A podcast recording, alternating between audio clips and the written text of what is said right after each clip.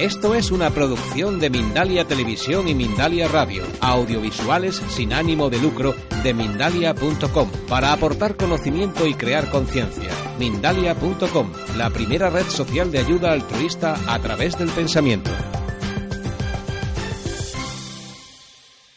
Sergio, danos esas cinco claves concretas para ser un emprendedor de éxito. Pues mira, Alfredo, la primera de ellas, sitia tu cerebro. Fíjate, esto consiste en bombardear tu cerebro con información hasta que no le quede más remedio que rendirse a esa información nueva que tú le propones. Fíjate, si estamos de acuerdo, Alfredo, en que nuestra forma de pensar determina nuestros resultados, porque nuestra forma de pensar determina nuestras emociones, estas nuestras acciones y nuestras acciones nuestros resultados, si queremos cambiar nuestros resultados para ser un emprendedor de éxito, lo primero que tenemos que hacer es cambiar nuestra forma de pensar.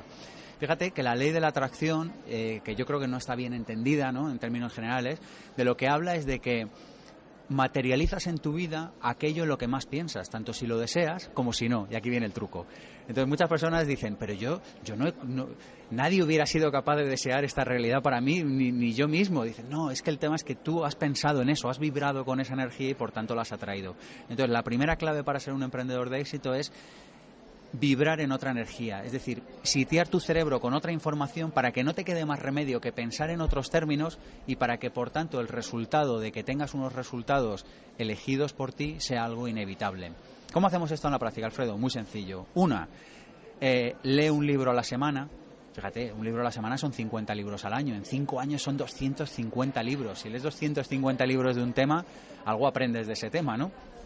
Otra, lleva una dieta hipoinformativa. Fíjate que hay personas que llevan dietas hipocalóricas, ¿no? Que dicen, eh, pues yo ahora voy a tomar menos calorías que ahora que viene el verano. Pues yo digo, no, ahora que viene el resto de tu vida, toma menos información perniciosa, porque cuanta más información perniciosa tomes, más perniciosa serán los resultados que materializarás en tu vida. Así que, ¿por qué no dejar de exponerte a informativos, a leer prensa constantemente, ¿no? Así que esta sería la primera de las claves. Sitiar tu cerebro, convertir tus desplazamientos en una universidad ambulante, aprender con los vídeos de Mindalia en tus desplazamientos, cuando vas de un sitio para otro, es decir, exponerte información nueva para que, insisto en esto, el resultado sea inevitable. Bien, eh, esto es un problema porque es una bomba de relojería, dado que tiene que cambiar los hábitos claro. en cuanto a que todos estamos acostumbrados al, al menor riesgo posible Claro. y por otro lado, am, eh, aparte de convencerte y cambiar el hábito, una vez que eh, desarrollas eh, este, este hábito puede funcionar. Pero antes ocurre algo, Sergio, creo que es importante que lo digamos. Estamos expuestos a nuestros pensamientos en positivo o negativo, pero el mundo va tan rápido y asumimos que esa velocidad de tal forma que el- eh, la emoción, el sentimiento surge antes de que puedas pensar en que el pensamiento ha sido negativo. ¿Cómo podemos equilibrar todo esto? ¿Cómo podemos dominar o controlar nuestras emociones a tal punto que sepamos que el pensamiento que viene es negativo para mi vida y tengo que no asociarlo a una emoción que no me permita siquiera pensar en ese pensamiento? Yo, yo te diría dos cosas. La primera, el silencio. Yo creo que algo de silencio nos sentaría muy bien a cada uno de nosotros cada día. Cuando nos quedamos en silencio, conectamos con la fuente de potencialidad pura y conectamos con nuestra esencia, con lo que nosotros siempre hemos sido y siempre vamos a hacer. Y desde ahí esa esencia no quiere escasez para nosotros, no quiere eh, emociones negativas, no quiere que lo pasemos mal. Es decir, si nos sentimos mal es solo porque estamos pensando, porque nos estamos exponiendo a una información inadecuada. Entonces, esta forma como de reconectar con nosotros mismos a través del silencio, yo creo que nos puede servir. Básicamente esto, reconectar con la esencia de lo que nosotros somos. Y el riesgo al cambio que mucha gente eh, está experimentando por esto de la crisis. No tiene más remedio, pero si pudiéramos por nosotros mismos, estaríamos bien cómodos en nuestro mirar el ombligo diario. Claro, es que, eh, fíjate, cuando una persona quiere experimentar resultados diferentes en su vida, se expone a un reto y el reto es cambiar sus hábitos. El reto es salir de la zona de confort. El reto no, no, no es otro que este. El reto es hacer cosas diferentes, pero es muy difícil hacer cosas diferentes si sigues pensando lo mismo. Y eso es lo que yo llamo el círculo vicioso de la escasez. Es decir, piensas en términos escasos, obtienes resultados escasos, lo cual te, lo único que hace es que estés mirándote tu ombligo continuamente, tus problemas, las facturas que no puedes pagar, esta persona o aquella que tú tienes la percepción errónea de que no te ama o no te quiere o vete tú a saber. Y entonces eso genera más vibración negativa que te vuelve a llevar a la escasez, que a su vez te vuelve a llevar a una acción y, y te mantienes anclado ahí. Círculo vicioso. Es un círculo vicioso. Entonces, tú lo puedes cambiar desde dos sitios. Lo puedes cambiar desde el pensamiento o lo puedes cambiar desde la acción. Porque fíjate, hay un, hay un concepto que a mí me gusta mucho y es el de hábitos para protegerte de ti mismo.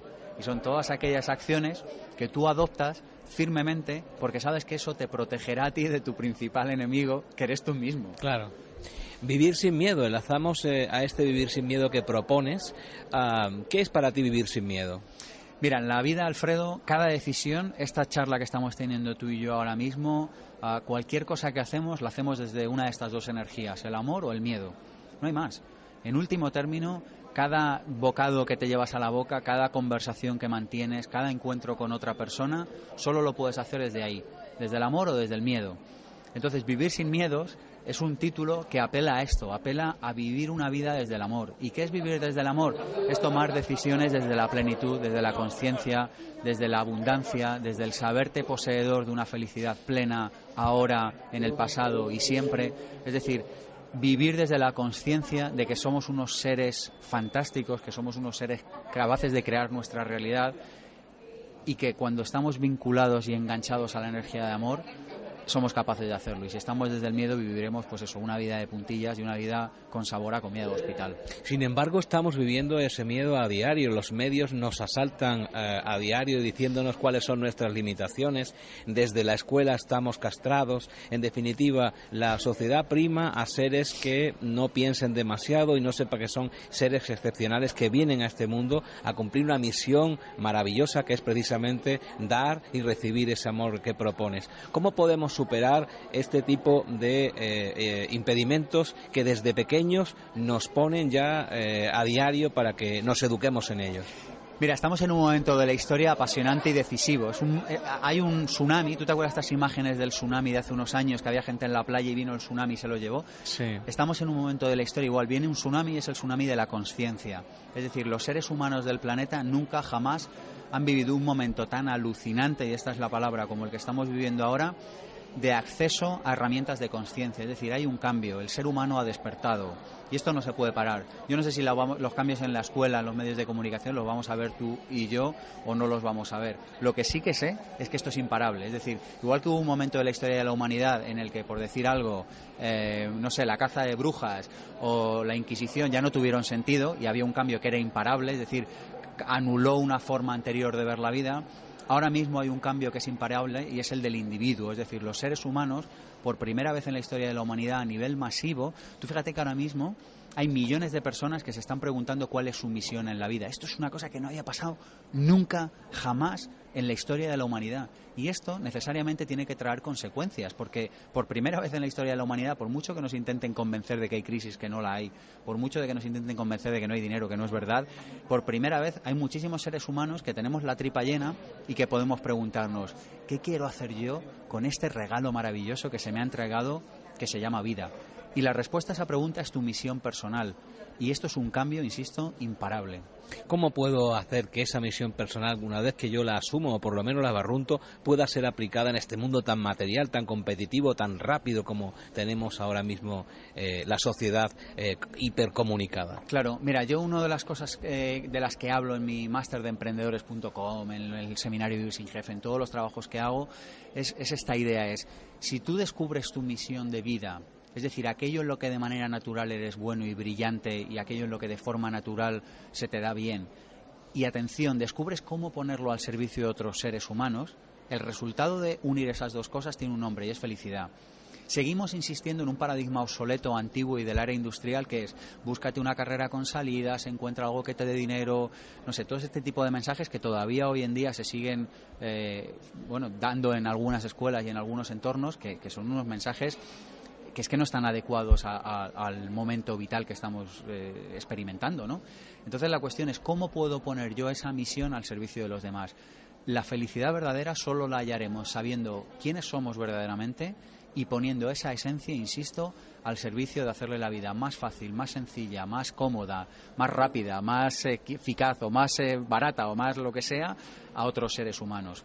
Y esto da igual, tú decías, vivimos en un mundo material competitivo. Claro, es que, es que, es que nuestra experiencia aquí es, es material, es física, pero eso no significa que vivamos solo en un mundo material. Y, y, luego además te diría más, te diría, dice, hay un mundo competitivo y rápido. La experiencia que nosotros vivimos del mundo es la que nosotros elegimos. Vivimos en un mundo rápido solo porque la mayoría de las personas deciden vivir en un mundo rápido. Pero si tú decides vivir una experiencia diferente en este planeta, puedes hacerlo. Nada te lo impide. Dime la verdad, Sergio, ¿el universo es generoso? ¿Vivimos en la abundancia o solamente obtenemos escasez, escasez cuando demandamos cosas eh, que benefician, nos benefician a nosotros y a los demás? Tú me dices que te diga la verdad, yo te puedo decir mi verdad, yo no sé cuál es la verdad, pero lo que sí que sé que es mi verdad y que yo llevo observando muchos años cómo funciona este mundo porque es algo que me apasiona hacer y yo he observado algo. lo primero es que la escasez en el mundo no existe, es un invento de la eh, o sea, no es un invento de la naturaleza, la escasez en la naturaleza es una anomalía, es una extravagancia, es algo exótico. En la naturaleza solo existe abundancia. Tú plantas una semilla y te da frutos, tanto que tienes que, regalar a tus vecinos, pues no te puedes comer todos los frutos que te da un árbol frutal.